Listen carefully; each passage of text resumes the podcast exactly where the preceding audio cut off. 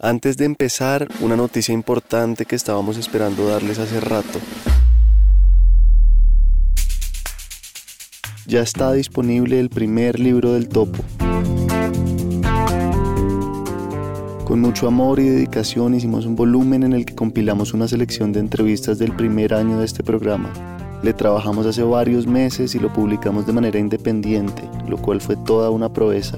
Tiene fotos originales de los invitados, un diseño muy bien cuidado y un prólogo de Sara Jaramillo. También incluye textos del detrás de cámaras con detalles inéditos de cada entrevista y un epílogo escritos por mí. Si quieren comprarlo y apoyarnos, solo entren al link en la descripción de este episodio o a nuestra página web tienda.lanoficción.com. Si les gusta lo que hacemos acá y si valoran este trabajo, esta es una buena forma de apoyarnos. Gracias desde ya.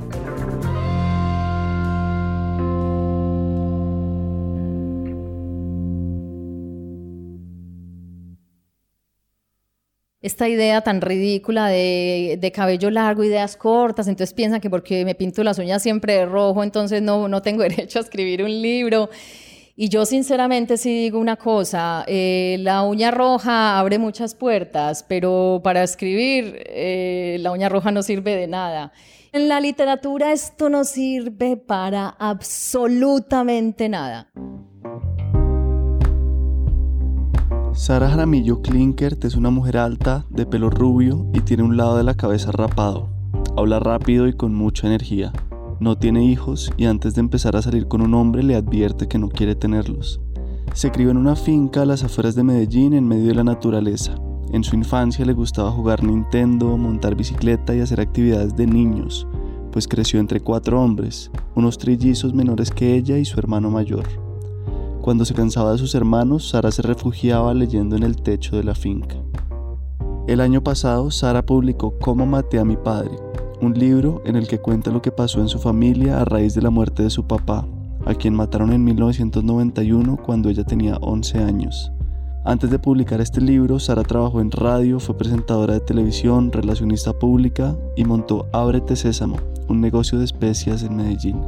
Sin embargo, lo que siempre había querido hacer era escribir pero lo aplazó durante años. Hasta que un día, ya hace como dos años, un día me levanté y dije, hoy, este año hago el máster. O sea, este año lo busco y esa misma noche busqué y me empeñé y agarré todos mis ahorros y yo terminé en Madrid en un sitio que se llama la Escuela de Escritores. Y yo para alguna clase una vez, de hecho fue para la primera clase y yo fui la primera sorprendida, eh, escribí sobre, sobre mi padre un relato. Y esto te digo que fui la primera sorprendida porque mi papá lo habían matado hacía 28 años y yo nunca, ni siquiera había hablado de esto con nadie. O sea, con nadie. Era un tema que yo tenía absolutamente vetado en mi vida. Y yo escribí ese relato sobre él y no sé, algo como que me hizo clic y yo me acuerdo cuando lo leí en clase, claro, lo leí, lloré y mis compañeros lloraron y yo empecé como a notar que, que, generaba mucho impacto eso que estaba escribiendo y luego pidieron otro y seguí con esa misma línea y luego otro para otra clase y para otro profesor.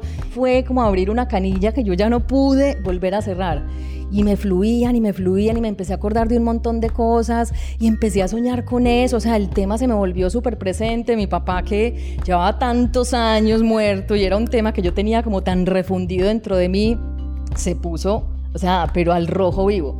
De hecho, el título obedece un poco a eso, cómo maté a mi padre. Yo realmente, durante este libro, mi papá lo reviví tanto para poderlo escribir y estuvo tan presente en esos dos años y me tocó hacerle tanto duelo en esos dos años. Y entonces al final el tema estaba tan vivo que yo dije, yo tengo que volver a matar a mi padre y de ahí, de ahí sale el título. El libro cuenta también la historia de su hermano Pablo, quien tuvo problemas de drogas los últimos años de vida en los que ella dejó de verlo. Cuenta básicamente todo lo que tenía guardado, todo lo que tenía por sanar, y eso para ella es la cura a cualquier trauma. Este es su primer libro y ya vienen dos más en camino. Bienvenidos al Topo, un podcast de entrevistas en el que hurgamos en lados desconocidos de personas con formas de pensar y vivir fascinantes. Soy Miguel Reyes.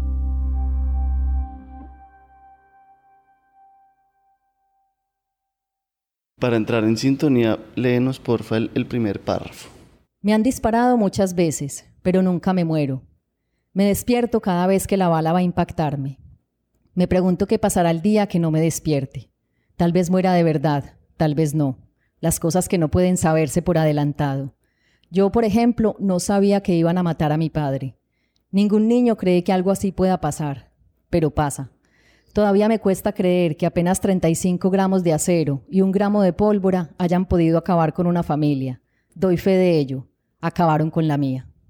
De hecho, ese, sí, ese capítulo no empezaba con ese párrafo. Yo escribí esa historia que es la, la que da inicio al libro y es la historia de un atentado inicial que, que le intentaron hacer a mi papá, pero que a la final el sicario no lo perpetuó yo en el, en, el, en el capítulo digo, pero es pues como una especulación, porque el sicario vio que íbamos cinco niños en el carro y yo siempre he querido pensar, porque me parece muy lindo pensar que al sicario le dio pesar y me parece lindo pensar que un sicario al que le habían encomendado y le habían pagado para matar a una persona le haya dado pesar matarla por el hecho de ver cinco niños. Eso es lo que a mí me gusta pensar. En realidad no sé lo que pasó. Y ya una vez publicado hoy en día, ¿sientes que hubo algo que te faltó decir o que te arrepientes de haber dicho? Faltó, claro, mucho, muchas cosas faltan. Yo creo que uno nunca termina de escribir el libro tal cual se sueña en su mente.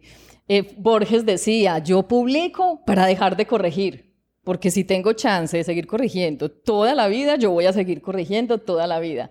A pesar de que es un libro muy autobiográfico, que me expone mucho a mí y que expone mucho a mi familia, pero, o sea, no me arrepiento de nada porque finalmente esa es la historia que nos pasó, con eso es con lo que hemos tenido que vivir.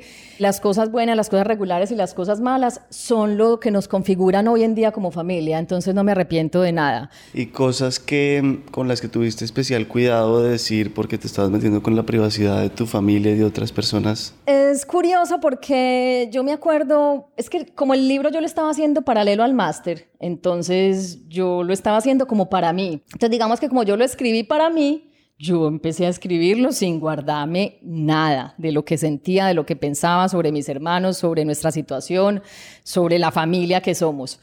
Y bueno, claro, hay cosas incómodas, hay, en hay muchas cosas crudas y, y bueno, todo eso estaba escrito. Cuando Angosta me pidió a mí el manuscrito, que yo como que me, me quedé como en shock y dije, ay, ¿cómo así? Es que es, Héctor Abad va a leer este, Héctor Abad va a leer este manuscrito. Yo me acuerdo que yo antes de enviárselo abrí el computador, me senté y dije, pues voy a darle como una buena revisión. Y empecé yo misma a pensar, ay, yo quiero que la gente, yo creo que todo el mundo lea, eh, lea este párrafo donde hablo esto de mi hermano. Ay, yo yo quiero que la gente se entere de esto. Y, te digo, me empezó como a, me empezó como a dar pena, como que dije, sí, estoy demasiado desnuda, yo me tengo que vestir. Y entonces, bueno, trastabillé y peleé conmigo misma hasta que al final yo dije, no, yo no me, yo no me maté dos años en ese máster, ni, ni dediqué dos años de mi vida a escribir esto para autocensurarme. O sea, no voy a ser yo la que, la que se autocensure. Este manuscrito se va tal cual y no le quité ni una coma. Así se fue completico. Y mm, hay muchos detalles de tu infancia como muy guardados. ¿Eso cómo fue el proceso de acordarte de, tantas cosas? Yo me acuerdo muy bien porque yo creo que cuando uno tiene un trauma como muy grande en mi vida, hay dos caminos. Uno, como, como olvidarlo, como borrar cassette. Y otro es, es acordarse muy bien con mucho detalle. Yo me acuerdo de unos detalles. Yo el día en que mataron a mi papá, yo me acuerdo ese día qué ropa tenía puesta. Yo me acuerdo qué película Nintendo estaba jugando cuando llamaron a dar la noticia. Yo me acuerdo que almorcé. Ay, yo me acuerdo de todo. Eso es una cosa impresionante. Yo creo que es porque, claro, llevo 28 años yendo a ese día y a esos días subsiguientes, incluso a esos años subsiguientes, y, los, y en mi mente eso es como una película que no para y da la vuelta y empieza otra vez, y da la vuelta y empieza otra vez, y uno masca y remasca el mismo tema. Bueno, hay un tema que yo creo que es el que más me pegó a mí, que es el de tu hermano Pablo y las drogas, porque también ha estado en mi familia, porque me interesa. Cuéntanos antes de leer algunas partes cómo era él y cómo, sí, cómo era él de niño y cómo empezó el consumo de drogas. Bueno, mis hermanos son trillizos. Tengo un hermano mayor, luego estoy yo y luego mi mamá dudó si tener el tercer hijo y dudó, ¿será que sí? ¿Será que no? ¿Será que sí? ¿Será que no? Y a la final decidió que sí y tuvo trillizos. Es decir, que de un día para otro pasamos de ser dos hijos a ser cinco. Entonces la familia se creció así como, como impresionante. Y cuando los trillizos tenían seis años fue cuando ocurrió la, la muerte del papá, es decir, ellos estaban, ellos estaban muy chiquitos. Desde, desde, pues claro, desde que eran bebés, que se empiezan a forjar las personalidades, o sea, pero clarísimamente Pablo era el más avispado, Pablo era el más avivato, fue el primero en caminar, fue el primero en hablar, no perdía ni media, discutir con él era dificilísimo, si no es que es imposible, de hecho él, fue abogado y era muy temerario, a Pablo no le daba miedo nada, a Pablo no le daba pena nada, era muy sarcástico en sus comentarios, era una cosa así hasta hiriente y las bromas de él eran absolutamente pesadas, entonces como que a todos nos daba miedo meternos con él, pero es que era un ser absolutamente brillante. Yo siempre lo digo, de los cinco era de lejos el más inteligente de, la casa. Y yo creo que Pablo pues es lo que yo creo, tuvo problemas asimilando la, la, muerte del papá porque Pablo era muy allegado a él. Yo hoy en día estoy convencida de que la drogadicción de Pablo, que culminó en, pues en su muerte, es una consecuencia de, de, ese, de ese proceso, de ese duelo tal vez mal elaborado y, y bueno, a mí hoy en día pues me da mucho pesar de Pablo porque digamos que cuando él se murió nosotros estábamos pues llevamos muchos años muy bravos porque, ay, es que convivir con un drogadicto es una pesadilla. Es que la gente que no ha estado cerca de ese problema no puede hacerse ni una mínima idea de lo que es eso y de lo, y de lo que pesa eso en una familia y de lo que desintegra. Es que, es que, es que desbarata toda una familia. Cuando hay un adicto en casa, es muy teso para todos. Y uno dice, ay, no, no le pare bolas, eh, no le haga caso. Ay, es que ojalá fuera tan fácil. Es que la gente opina eh, sin conocimiento de causa y es tan fácil opinar desde afuera. Ay, no, que no le paren bolas a Pablo, métalo a una, métalo a una rehabilitación. Eso es un proceso muy triste, es un proceso muy paulatino y es un proceso muy doloroso para una familia. Muy doloroso. Y de hecho yo ese proceso casi que me lo tragué, me lo tragué yo solita, porque yo me acuerdo que pues cuando empezó como a, ponerse compleja la situación con Pablo, yo me acuerdo que a mí hasta me daba pena hablar de él o contarle a mis amigos qué era lo que estaba pasando. Y te digo, muy poquita gente se enteró, o sea, yo sobrellevé como toda esa adicción sola, o sea, sin, sin comentarla con nadie, sin hablarla con nadie, solo pues con un par de personas muy cercanas. Y eso que ni siquiera les contaba todo el gordo del asunto, porque el gordo del asunto era tan gordo y cada vez pasaban unas cosas peores y uno cree que un adicto, que lo digo incluso en el libro, uno cree que, que ya esto último que hizo, esto ya es la tapa, ya de aquí él no puede, no, no puede pasar nada peor. Entonces, digamos que yo pasé los últimos años de mi vida muy brava con él, muy enfadada. Nosotros no nos hablamos durante los últimos siete años. O sea, yo me lo encontré un día en la calle y yo me escondí porque no quería verlo y a mí me alteraba tanto saber sobre él o que me contaran cosas de él que yo en un momento dado dije, ay, no me vuelvan a contar nada. Que lo cogieron con droga, que hizo esto, que lo apuñalaron, que se robó esto. Yo, yo no quiero saber nada. Yo es que no quiero saber nada. Por favor, no me cuenten que esto me hace y me hace tanto daño. Yo tenía unas pesadillas tan fuertes con él. Y cuando él se murió, claro, quedé con ese sentimiento tan encontrado de, fue madre, Pablo se murió y yo, y yo, y yo, yo, yo, yo, sigo bravo con él, yo sigo teniendo sentimientos muy negativos con él y yo voy a tener que cargar con estos sentimientos y eso me pesaba un montón, me pesaba un montón. Y de hecho, eso pasó hace poquito, eso no, eso no, no tiene ni cuatro años ese suceso de la, del accidente que él tuvo. Entonces, bueno, estamos en, en, ese proceso. Ahorita seguimos con otras y de ahí quisiera que pensáramos un poco en, en eso de, de cómo cinco hermanos todos criados iguales resultan tan distintos. Es que realmente somos súper distintos. A mí, me, a mí me impresiona. Mi hermano mayor, que es médico, cada rato, pues cuando, cuando estamos sobre la mesa y todos, y todos nos, nos vemos tan distintos o con opiniones tan distintas, mi hermano médico siempre dice, es increíble que compartamos genes. Los mismos trillizos, trillizos, y eran uno pelirrojo, el otro mono y el otro pelinegro. Es que así de dramáticas eran las diferencias. Entonces, no, no, sé por qué somos tan distintos, a pesar de que, claro, de que, vivimos juntos toda la vida y nos criamos con lo mismo y tuvimos que atravesar lo mismo. O sea, fue igual de duro para todos en la casa y tuvimos y también nos empezaron a faltar cosas cuando faltó el papá. ¿no? O sea, es que cuando falta un papá no solo es la presencia física, es que la ausencia es una cosa muy grande. La gente cree que cuando se muere alguien en una casa, ay, listo, se entierra el muerto, la velación, qué pesar, flores aquí, van los dos fines siguientes, lo acompañan a uno al cementerio y ya, la gente cree que ya, ya se acabó, ya ese muerto se enterró y ese muerto apenas empieza, o sea, los problemas apenas empiezan el día que se, que se entierra, o sea, el entierro no es el, no es el final de una persona, es el principio de la vida de las que quedan vivos, porque a nosotros evidentemente nos cambió la vida a raíz de ese suceso. Nos cambió mucho la vida, todo cambió. Una cosa era la vida que teníamos antes y, nadie podía vislumbrar lo que, lo que iba a pasar después. Entonces, sí, finalmente a eso se reduce, a cada uno cómo, cómo procesó las cosas y qué hizo con ellas y cómo elaboró su dolor, si es que lo elaboró. Bueno, miremos otra partecita de Pablo para irlo conociendo mejor. Antes de que lo expulsaran del colegio por poner explosivos en el baño, mi hermano se ganó siempre el premio a mejor lector. Un día era un niño que devoraba libros y al siguiente sacaba dinero de las billeteras de todos. Un día era un niño que hacía gala de sus chistes sarcásticos y al siguiente tomaba mi carro sin permiso y lo devolvía hecho añicos. Un día era un buen deportista y al siguiente no podía pararse de la cama sin que le fallaran las piernas. Un día era un niño tan guapo que hizo varias campañas publicitarias y al siguiente estaba tan desfigurado que me costó reconocerlo. Cuando llegué al hospital se suponía que seguías con vida, pero que va, si tenía más vida una rama de apio que vos. El golpe fue tal que tu cerebro se salió de órbita y se te derramó por los oídos.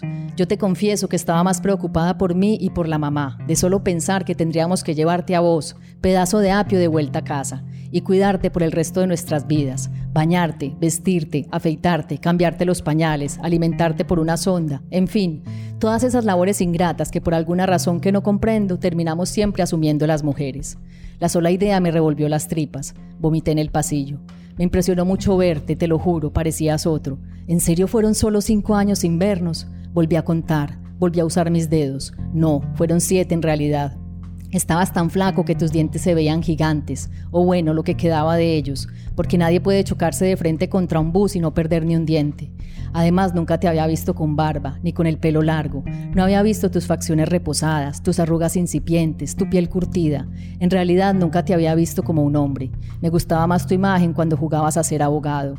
Me gustaba incluso más cuando todavía eras niño. Sí, esa es la imagen que voy a conservar. Voy a hacer de cuenta que no te vi, que no te moriste, que no creciste, que siempre serás el niño tierno y listo que se asoma de vez en cuando a mis recuerdos.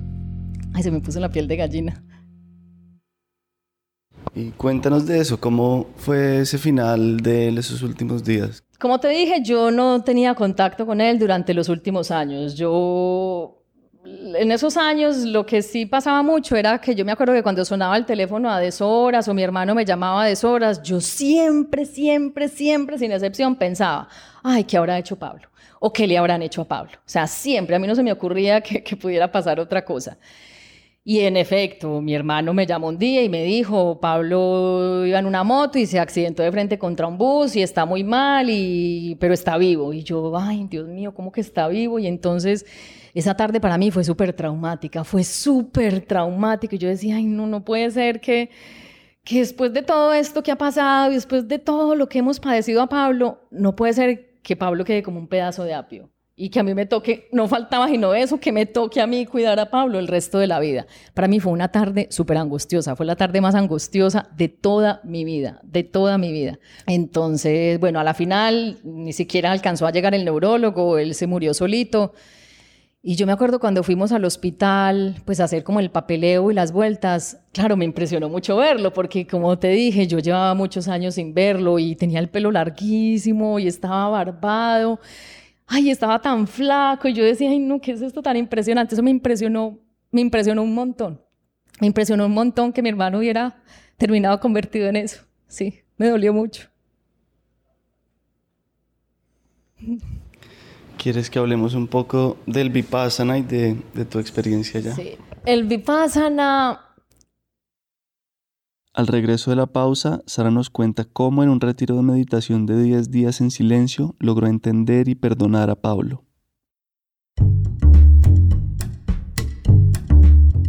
El topo está cumpliendo su primer año. Ha sido una gran aventura, He conocido y dado a conocer a personas increíbles que han abierto mentes y corazones de miles de oyentes. El reto ahora está en mantener este proyecto. Por eso en la no ficción, la casa productora del Topo, acabamos de lanzar la campaña Mil cómplices de la no ficción, con la que buscamos que mil personas se sumen a nuestro programa de membresías antes del 31 de diciembre Así lograremos nuestro punto de equilibrio financiero y aseguraremos la continuidad del topo el próximo año. Decidimos aventurarnos en esta campaña para apostarle a un modelo de negocio en el que sea nuestra propia comunidad de oyentes la que le ponga el valor a nuestro trabajo y así mantener la independencia y una relación cercana con cada uno de ustedes. Para hacer tu aporte, solo entra a la noficción.com y haz clic en Hazte cómplice. Puedes elegir entre hacer una donación única o un aporte mensual. A los que ya están ahí, nuestra eterna gratitud.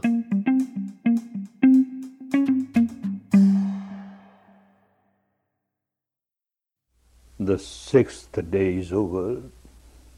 You have now four more left to work and work very seriously, very diligently. El Vipassana es una cosa muy particular. Yo estaba en España, estaba sola, empezaba el verano, entonces programé como varios paseitos. Y entre esos yo había oído alguna vez hablar de un Vipassana, que es un retiro de meditación. Pues no es fácil de hacer porque es un retiro de 10 días. Digamos que yo hago yoga con mucho juicio desde hace por lo menos 10 años, entonces no era tan ajeno a mí el tema de la meditación y entonces yo un día como que dije, ve, qué tan bacano hacer un vipassana. A mí me gusta meditar, yo soy meditadora, yo me las daba de meditadora pues porque hacía yoga y al final de las clases de yoga siempre hay un ratico dedicado a la meditación y yo en mi casa con alguna frecuencia sacaba un ratico del día para meditar, entonces yo me creía pues súper meditadora. Entonces, listo, yo me fui para el Vipassana, y entonces, digamos que sabía ciertas cosas, sabía que era estrictamente vegetariano, sabía que solo había dos comidas al día, sabía que había un voto de silencio absoluto, es decir, que son 10 días en los que usted no, no, puede hablar con nadie, no puede ni siquiera hacer contacto visual con nadie. Entonces yo dije, perfecto, yo igual soy vegetariana, yo igual soy muy buena para estar en silencio, es algo que me gusta mucho, soy, disfruto mucho de mi soledad. Y bueno, y empezamos el primer día, 4 de la, 4 de la mañana, yo soy re mala madrugando. Y empiezo yo las 5, las 6, yo decía, yo ya estoy mamada, a mí me duele todo, solo llevo una hora de meditación y son 10 días, yo empecé como a entrar en shock. Y así uno desayuna y otra vez medita, después almuerza y otra vez medita. Y, es que es todo el día meditando, es que es todo el día. Y lo difícil es eso, ¿no? Claro, entonces yo decía, ¿cuál que lo difícil es no, es no comer, lo difícil es no hablar? Eso es lo fácil, eso es lo fácil, eso es facilísimo. Lo difícil es usted estar solo con sus pensamientos, sentado todo el día. Hay un montón de gente alrededor, pero es como si no la hubiera porque no nos podemos ni mirar. Entonces eso me pareció durísimo. Entonces día uno yo decía, Dios mío, ¿qué es esto? Y faltan nueve días. Día dos yo decía, Dios mío, esto es horrible, yo no voy a ser capaz, yo me voy a ir de aquí. Pero después decía, ay no, pero yo toda la lora que he dado con este Vipassana, todo el mundo me le conté que iba para el Vipassana, había escrito algo sobre que me iba para el Vipassana. Pues total que yo llegué hasta el séptimo día y yo, ese, yo, me, o sea, yo me quería, yo estaba desesperada, es que estaba como brava conmigo misma, porque yo decía, ay, pudiendo hacer tantos planes este verano, yo no sé qué hago aquí, aguantando calor, peleando conmigo, podía haberme ido para no sé dónde, para no sé cuánto, podría estar escribiendo la novela y estoy aquí haciendo nada. Entonces, ay, como que me di tan duro, me di tan duro, me di tan duro. Entonces, hasta el séptimo día. En el séptimo día a mí me pasó una cosa súper rara, súper rara y es que me acuerdo, es más, yo me acuerdo que el día anterior, cuando sonó el gong a las 4 de la mañana, yo ni siquiera me levanté a meditar. Yo me quedé entre las cobijas absolutamente amargada.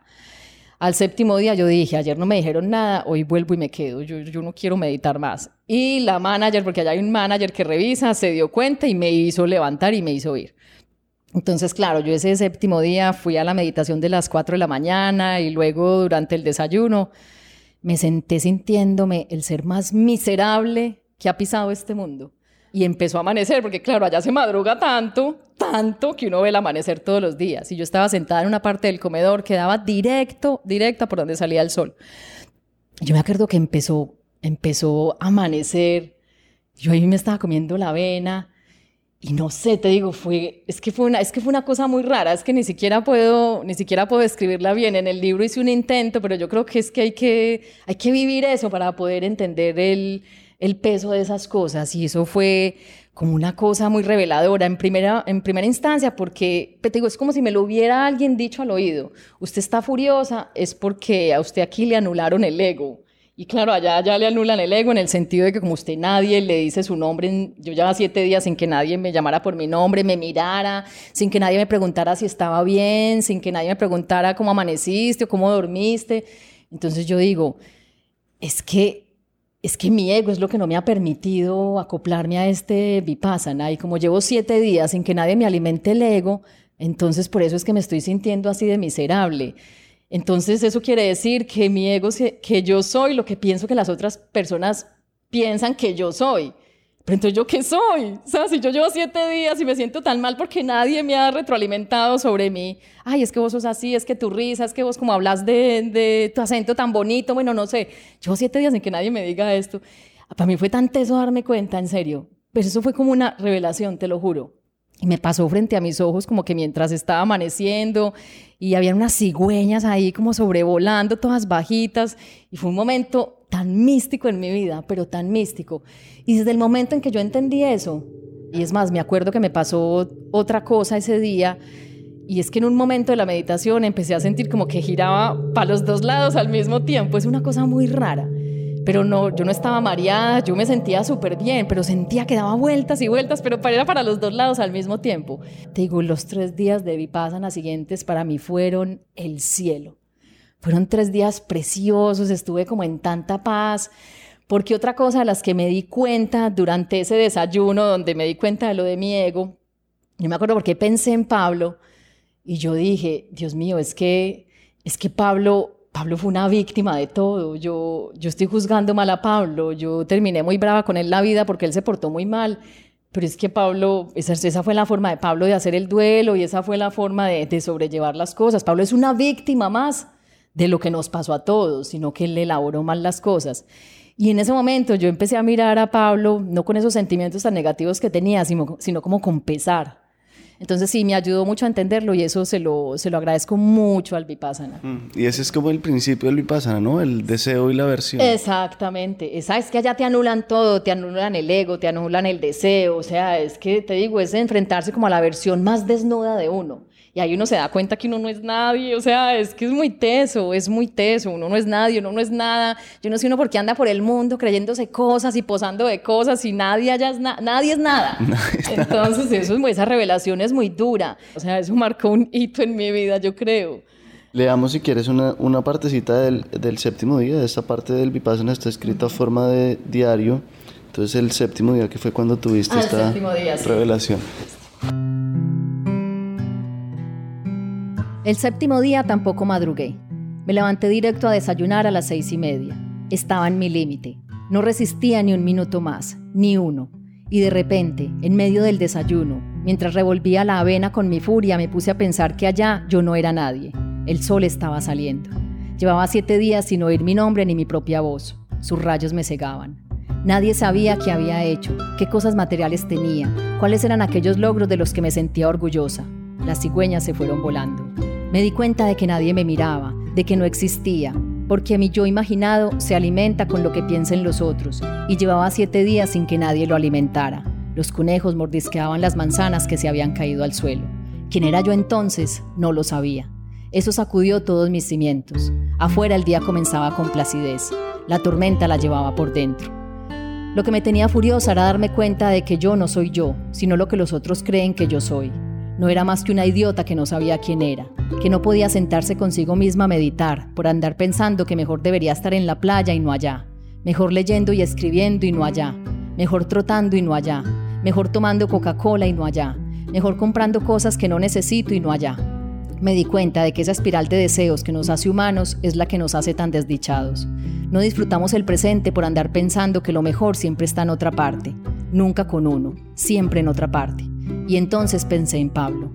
Para ese entonces llevaba dos años muerto, después del accidente en moto.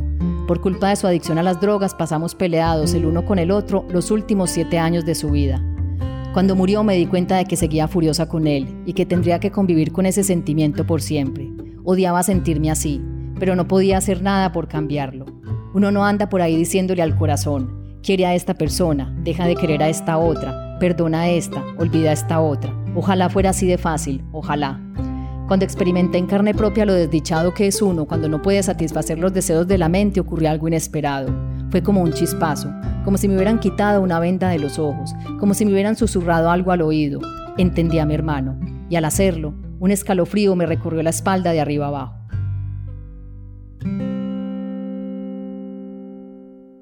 Y volvamos un poco al tema de tu padre, como al duelo, de cómo hiciste el duelo al hacer este libro 28 años después de su muerte.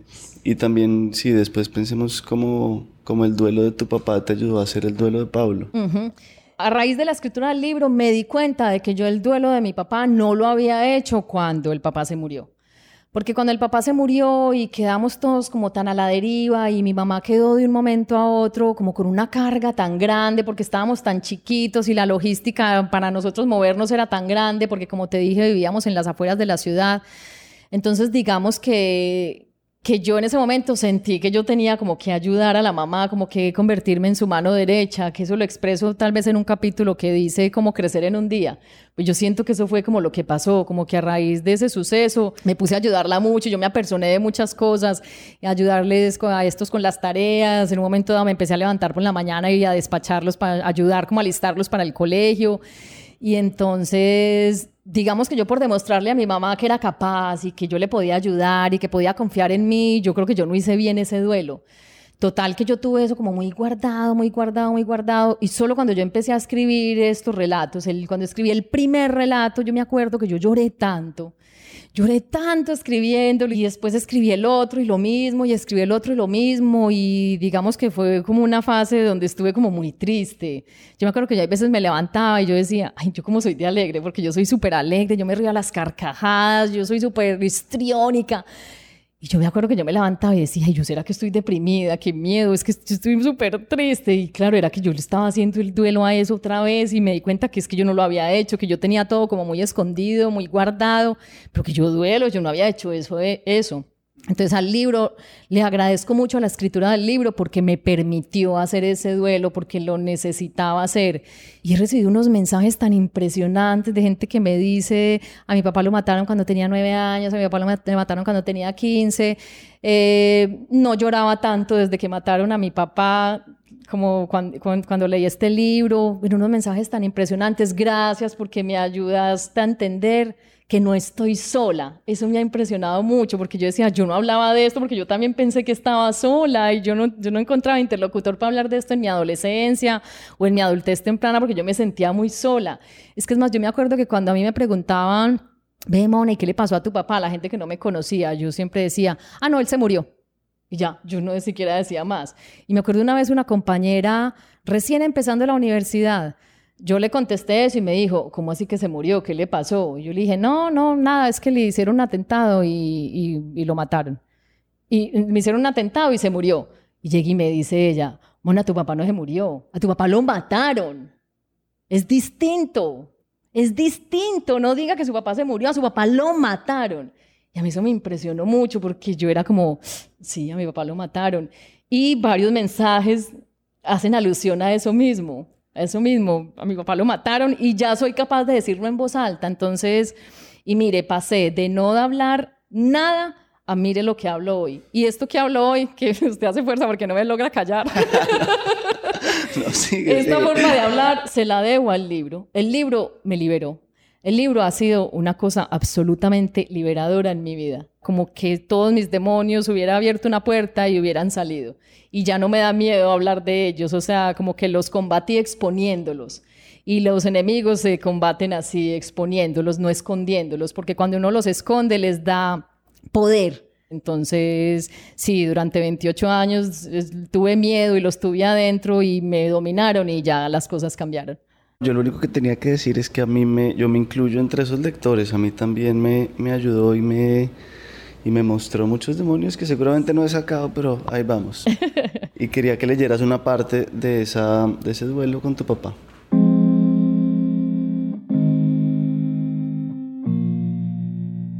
Hubo noches en las que lo pronuncié en voz alta para traerlo de vuelta, pero incluso algo tan familiar como su nombre comenzó a sonarme extraño. Con el paso de los años comenzaría a referirme a él como mi padre. Hasta me cuesta escribir la palabra papá. Y si alguna vez lo llamo de esa manera es porque me obligo a ello, no porque me sienta cómoda. Perdí hace tanto a mi padre que ahora es raro para mí pensar que alguna vez lo tuve, que me aferré a su cuello, que lo cubrí de besos. Perdí esa sensación de cercanía, tanto que hoy en día, si lo tuviera al frente por un minuto, creo que no sabría cómo actuar, no sabría cómo saludarlo ni qué decirle. Hay una cosa que me causó curiosidad y es que no hablas mucho de las causas del asesinato de tu padre ni de los asesinos. ¿Por qué? Porque en este país nunca se sabe nada, porque esta es la hora, 28 años después, que no tenemos ni idea de por qué lo mataron o quién lo mató, porque nunca nadie movió un dedo para investigar por qué lo habían matado. Nunca, absolutamente nunca nadie hizo nada por, por ayudarnos a averiguar o a entender qué era lo que había pasado. Y si viene el año de 1991, creo que ha sido el año más violento de Colombia, pues mi padre es un número, un número que hace, hace parte de una estadística de ese año. Y así como mi padre es un número, hay un montón de familias con números a cuestas que no han tenido una respuesta y que no la van a tener. Es muy triste, pero es, es lo que ocurre. Y en cuanto a tus, como tus creencias, digamos, en estas páginas se siente muy terrenal y muy práctico ya hoy en día como tu, tu elaboración de posibles teorías de dónde esté y eso. ¿Qué, ¿Qué, piensas? Si te preguntan dónde está tu papá, ¿qué dirías? Ay, en mi recuerdo, en ese libro, sí, en ese libro está. Y me parece el mejor lugar del mundo para estar. Y es un lugar muy palpable al cual todo el mundo puede acceder es que yo no soy una persona creyente y, a raíz del libro, como que todo lo que ha pasado con el libro, porque el libro es muy paradójico, que algo que fue tan triste y tan traumático hoy en día me esté generando alegría, porque el libro me ha traído muchas alegrías y muchas satisfacciones en este momento de mi vida. Entonces, como que mucha gente, sobre todo los que son muy creyentes, me, me dicen, no, eso es su papá desde el cielo que está moviendo las fichas.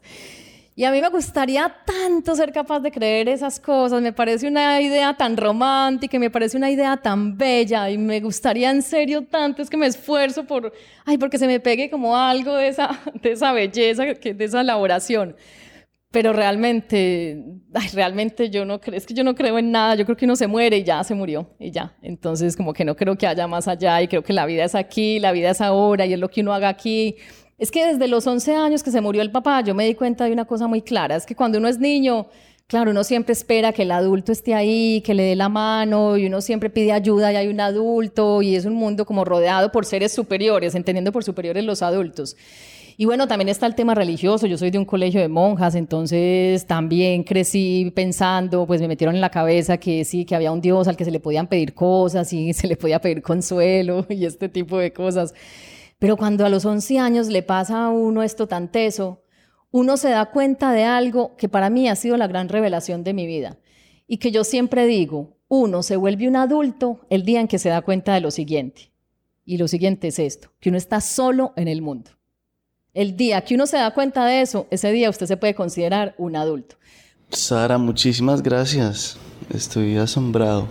Ay, no, muchas gracias a, ti por la invitación. Yo la, la disfruté mucho. Espero que, que, los que nos están oyendo también la, la, hayan disfrutado y se hayan identificado con, con algo y ojalá de verdad pudieran leer el libro y encontrar algo que, que, que, les guste y que les ayude también a identificarse y a sanar algo de sí mismos, que haya de pronto algún demonio por ahí en común que nos, que nos una.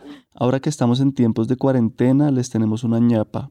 Pensando en este último aprendizaje que nos compartió Sara, le pedimos que nos contara cómo ha vivido estos días de coronavirus. Incluso cuando empezó a ponerse grave el tema del coronavirus, yo era de las que seguía tranquila y optimista, hasta que tuve que encerrarme en la casa y pues con tanto tiempo libre me encontré revisando mis redes sociales de manera muy obsesiva, como todo el mundo por estos días. Y ahí fue cuando me di cuenta de que el tema me estaba en efecto poniendo muy nerviosa.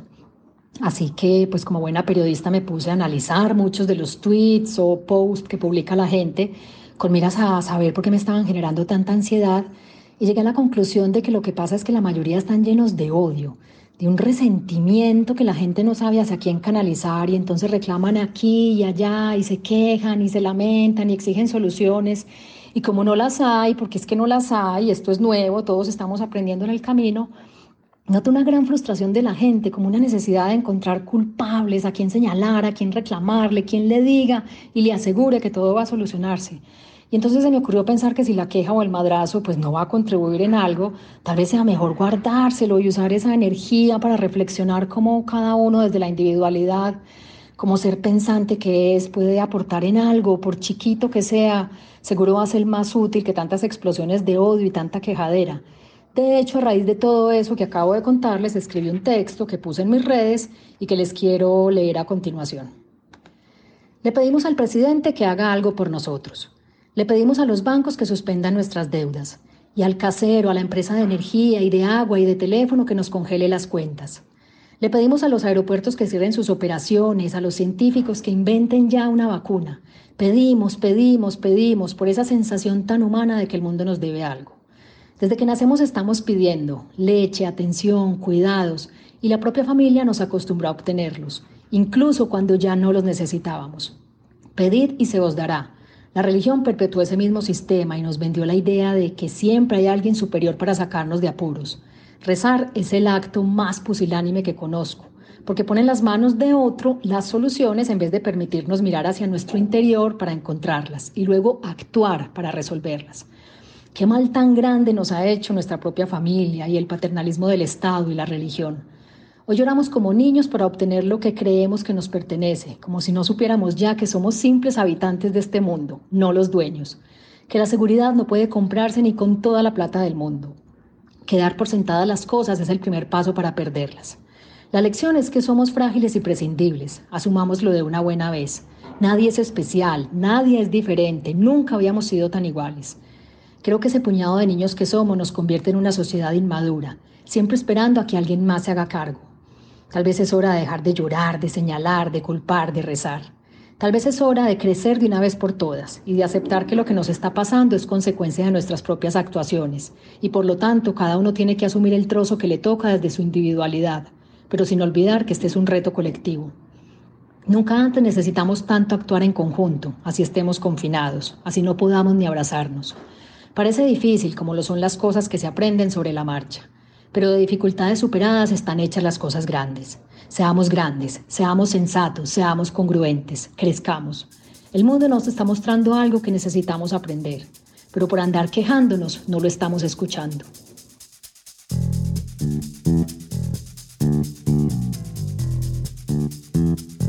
El Topo es una producción de la no ficción y es presentado y dirigido por mí. La edición de texto es de Juan Serrano, la mezcla y el diseño de sonido son de Daniel Díaz y Alejandra Vergara es la editora de redes sociales. Si quieren contactarnos, estamos como Podcast del Topo en Instagram, Twitter y Facebook. Si tienen preguntas, comentarios, ideas o sugerencias, no duden en escribirnos por ahí. A través de Instagram nos pueden mandar notas de voz con sus comentarios y reacciones a nuestros episodios. También queremos que nos cuenten cómo están viviendo estos tiempos del coronavirus. Acabamos de lanzar Prohibido Abrazar, otro podcast de la no ficción en el que contamos cómo esta pandemia nos está cambiando la cotidianidad. Los invito a escucharlo y si tienen historias no duden en escribirnos. Agradecemos las donaciones de nuestros oyentes Emerson Erazo, Melba Soto, Darío Cortés, Teresa González, Ausberto Rosas, Paula Méndez, Juanita Mendoza, Diana Erazo, Carol Patiño, Susana Contreras, Mariana Matija, Felipe Muñoz, Luz Elena Nino, Andrés Cifuentes y Sebastián Restrepo. De nuevo, si quieren donar algo, vayan a patreon.com slash la no ficción. Se lo agradeceremos infinitamente. En el próximo episodio pero es que los índices de satisfacción de las mujeres con las parejas es muy triste. Claramente ahí hay algo que está muy roto en las mujeres que los hombres no han podido entender porque no saben cómo, porque las mujeres tampoco saben cómo, o sea, las mujeres estamos más perdidas, entonces no sabemos qué nos gusta, qué no nos gusta, cómo tocarnos, qué, qué hacer, porque nada más no sabemos como todas las capacidades sexuales que tenemos dentro. Nos vemos en dos semanas para hablar con Camila Barrera sobre su trabajo como partera y sobre la liberación sexual femenina. Muchas gracias por escucharnos.